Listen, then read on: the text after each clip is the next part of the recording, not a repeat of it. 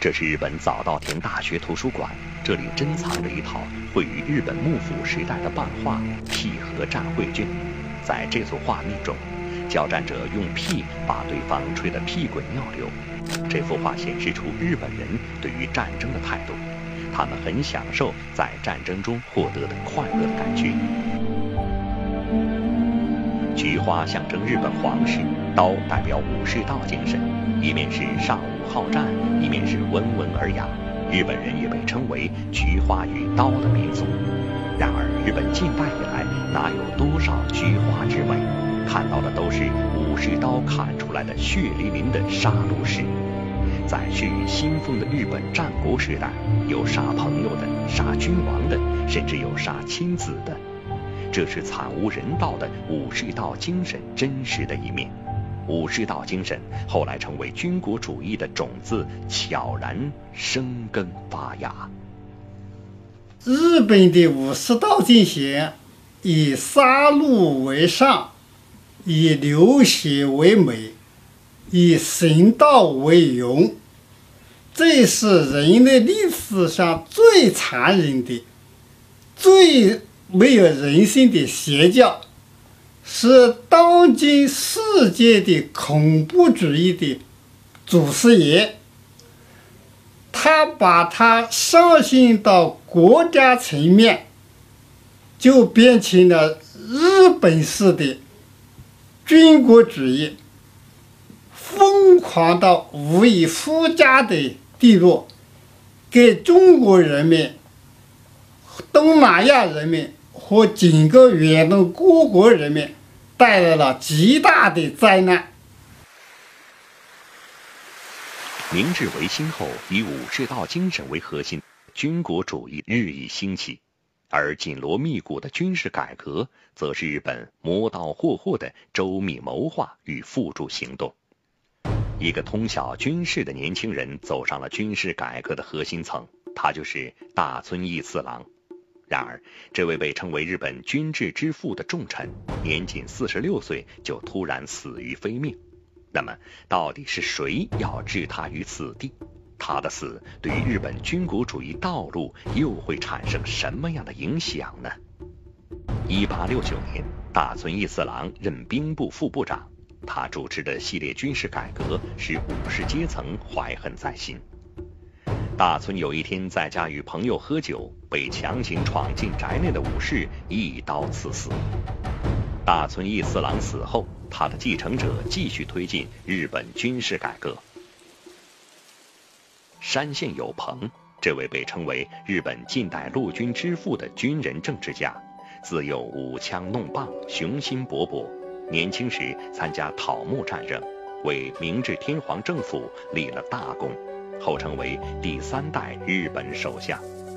山县有朋为改革军事，亲自赴欧洲、英、法、德等国考察，随后发表告诫军人书，号召军人忠于天皇，主持制定征兵令，力推师团制，整顿陆军教育机构，逐步把日军建设成一支近代化的军队。山县有朋又被称为皇军之父。在他主导下设立了参谋本部，参谋本部直属天皇，负责直接指挥陆军。正是参谋本部策划了日军所有的侵略作战计划。日本明治以来的军事改革一直伴随着军国主义的禁引，而军国主义就是永不入鞘的武士刀。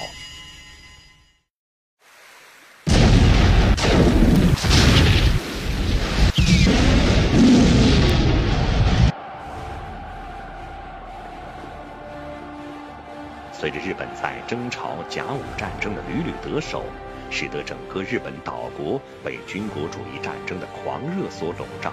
日本以后更是加大了侵略步伐，彻底走上了军国主义的不归之路。马关条约签订后，在俄国等西方干涉下，日本被迫吐出了占领地，军国主义盛行的日本更是以此为耻。日本全国动员，进入了卧薪尝胆的紧张备战，拿出中国赔款的百分之六十以上，扩充陆军和海军，全力投入军事备战。十年后，日本如愿打败世界军事最强国之一俄国，使日本军国主义的野心进一步膨胀。呃，世界潮流嘛，当时世界潮流是每个国家崛起都在对外扩张。当时是如此，就当时那个整个世界潮流都是如此，就是我想重新时代，所以日本也选择这样一个一个一个过程，就是说他是把朝鲜和日本、朝鲜和中国作为他的战利品的，说我一定要把你控制了，我才可以崛起。所以他这个蓄谋已久，虽然铁中奏折可能未必是真的，但是他们增韩论，这种就是他们这种论调是实际上是国内是势力很大的。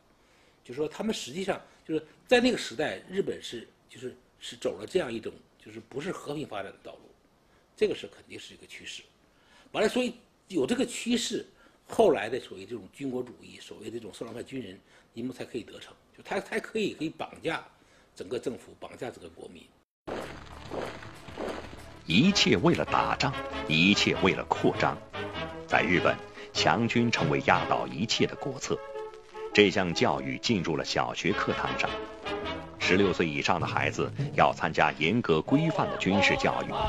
进入高中阶段的女生所上公民课，主要内容就是培养军国之妻、军国之母。为了培养军国女性，甚至有学校要求学生裸体上课，以磨练精神意志。侵华战争爆发以后，日本政府就开始考虑源源不断的兵源问题，专门制定。母子育成策，鼓励国民努力繁殖、努力生育。很多年轻女性积极与前往战场的士兵提前结婚，以免除他们的后顾之忧。整个日本社会都沉浸在战争的狂热之中。就是那个时候，不是说已经你很难说是一个日本政府在侵华，或日本军队在侵华，整个民众都很高兴。都很欢呼跳雀跃，他们的民众对这个政府的支持、军的支持，那是那是靠那是空前的，啊，空前的。所以这就是走了走，他走了一个不归路，就日本，日本，呃，差点就被这些人给毁了。明治维新使日本从此走向民主体制，从政治上赶超了封建没落的大清帝国。日本政府还制定了一份鲜为人知的军事计划。正是这一计划，日后让数以千万人陷入了战争。那么，这份秘密计划到底是什么内容呢？日本精心制定了十年军备计划，执行以战养战的策略。计划甚至明确规定，每五年或十年，日本就必须发动一场战争。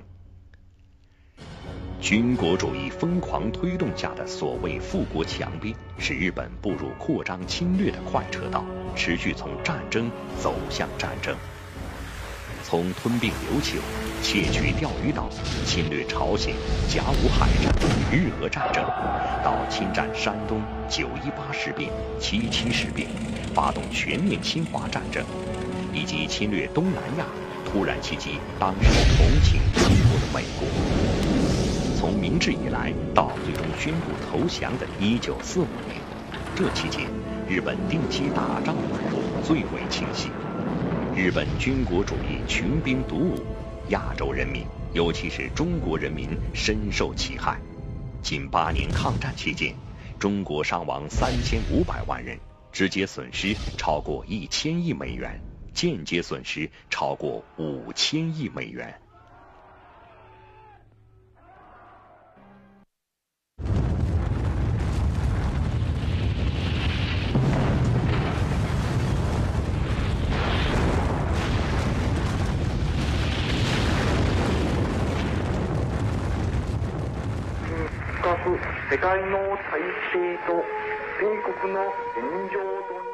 我们学会了用火车说英语、穿西服，一切都按照西方的。国家是富强了，可是世界上还有日本吗？这是电影《最后的武士》中明治天皇提出的疑问。其实，日本近代以来最大的问题，就是为求强国，在不尊重发展规律的情况下。在高速发展中不知不觉绑上了军国主义的战车并着了魔的越走越远。